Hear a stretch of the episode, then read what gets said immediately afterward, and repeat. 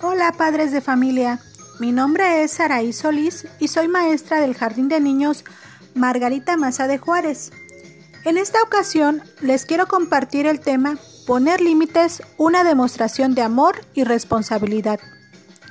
La puesta de límites es la gran herramienta de crianza que impacta sobre la fortaleza emocional de los niños y niñas. Poner límites es enseñarles qué es lo que está bien y qué es lo que está mal y permitirles desarrollar la capacidad de ajustarse inteligentemente a las normas. Cuando ponemos bien los límites, los niños se sienten más seguros, cuidados y valorados. Al poner límites les damos una estructura comprensible que les permite entender lo que pasa a su alrededor. Guía y orientación para la vida porque les señalamos el camino que consideramos más favorable para ellos. La puesta de límites saludable tiene varios objetivos.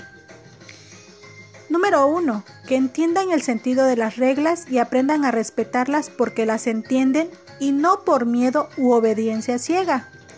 Que desarrollen la capacidad de controlar sus impulsos. Que desarrollen empatía. Que empiecen a aprender a tomar decisiones y a responsabilizarse de los resultados. Que aprendan a pensar, desarrollar y madurar su conciencia sobre lo que está bien y lo que está mal. Que se logre un buen clima de convivencia disfrutable también para ellos. A portarse bien o portarse mal se aprende. Enseñar a los niños a portarse bien da trabajo porque como todo proceso de aprendizaje lleva tiempo y requiere práctica, paciencia y firmeza. Para poner límites saludablemente hay que querer hacerlo y saber cómo hacerlo. La puesta de límites saludable solo es posible cuando la relación es sana. Esto es, cálida, confiable, honesta y respetuosa. Es más importante hacer que hablar. Damos ejemplo todo el tiempo, sin proponérnoslo y sin darnos cuenta. Poner límites no quiere decir reaccionar a lo que hacen mal.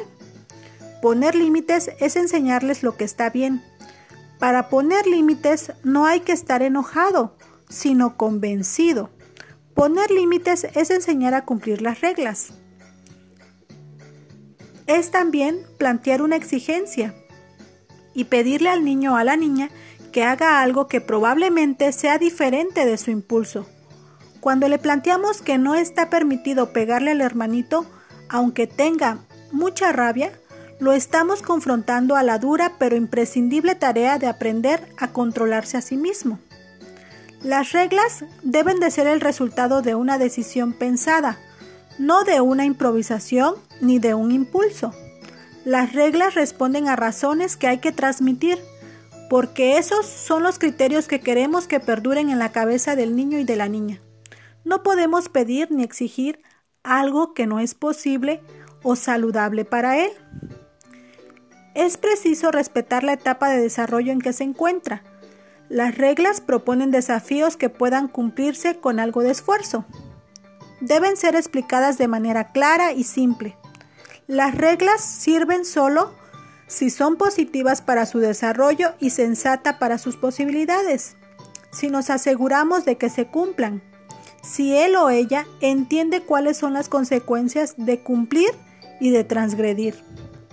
Cuando un niño está sometido a una exigencia razonable, crece más seguro de sí mismo y más fuerte emocionalmente. Exigirle algo que puede hacer si se esfuerza un poquito es darle un voto de confianza en su capacidad para superarse y favorecer su, autoestima.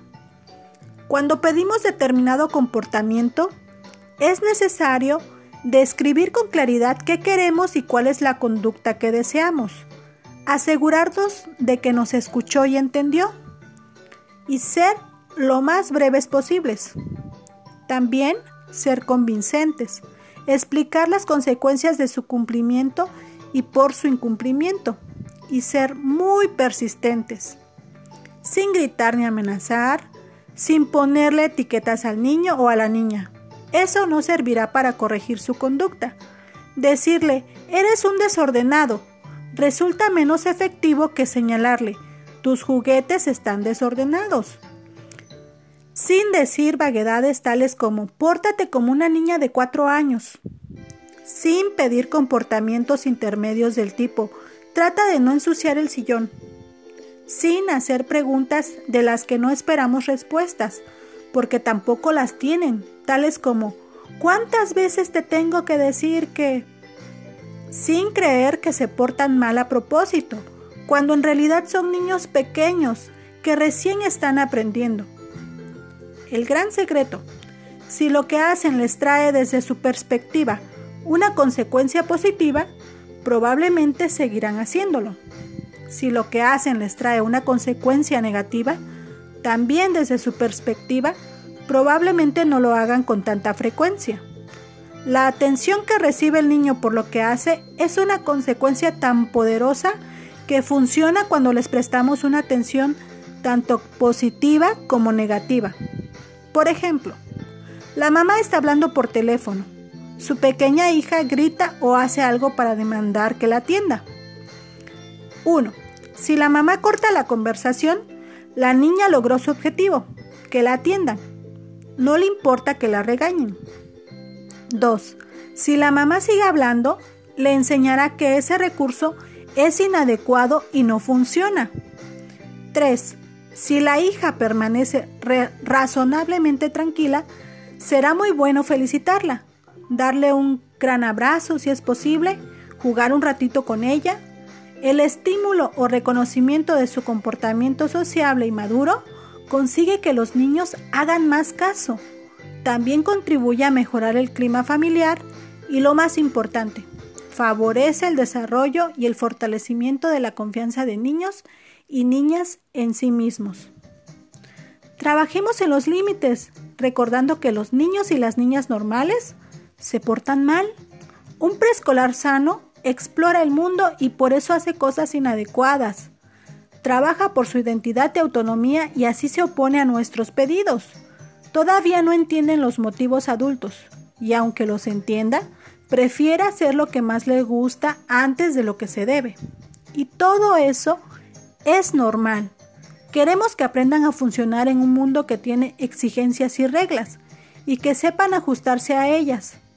No debe interesarnos que se porten bien si lo hacen por miedo al castigo. Lo que queremos es que a través de la aceptación gradual de los límites sean más fuertes y dueños de sí mismos cada día.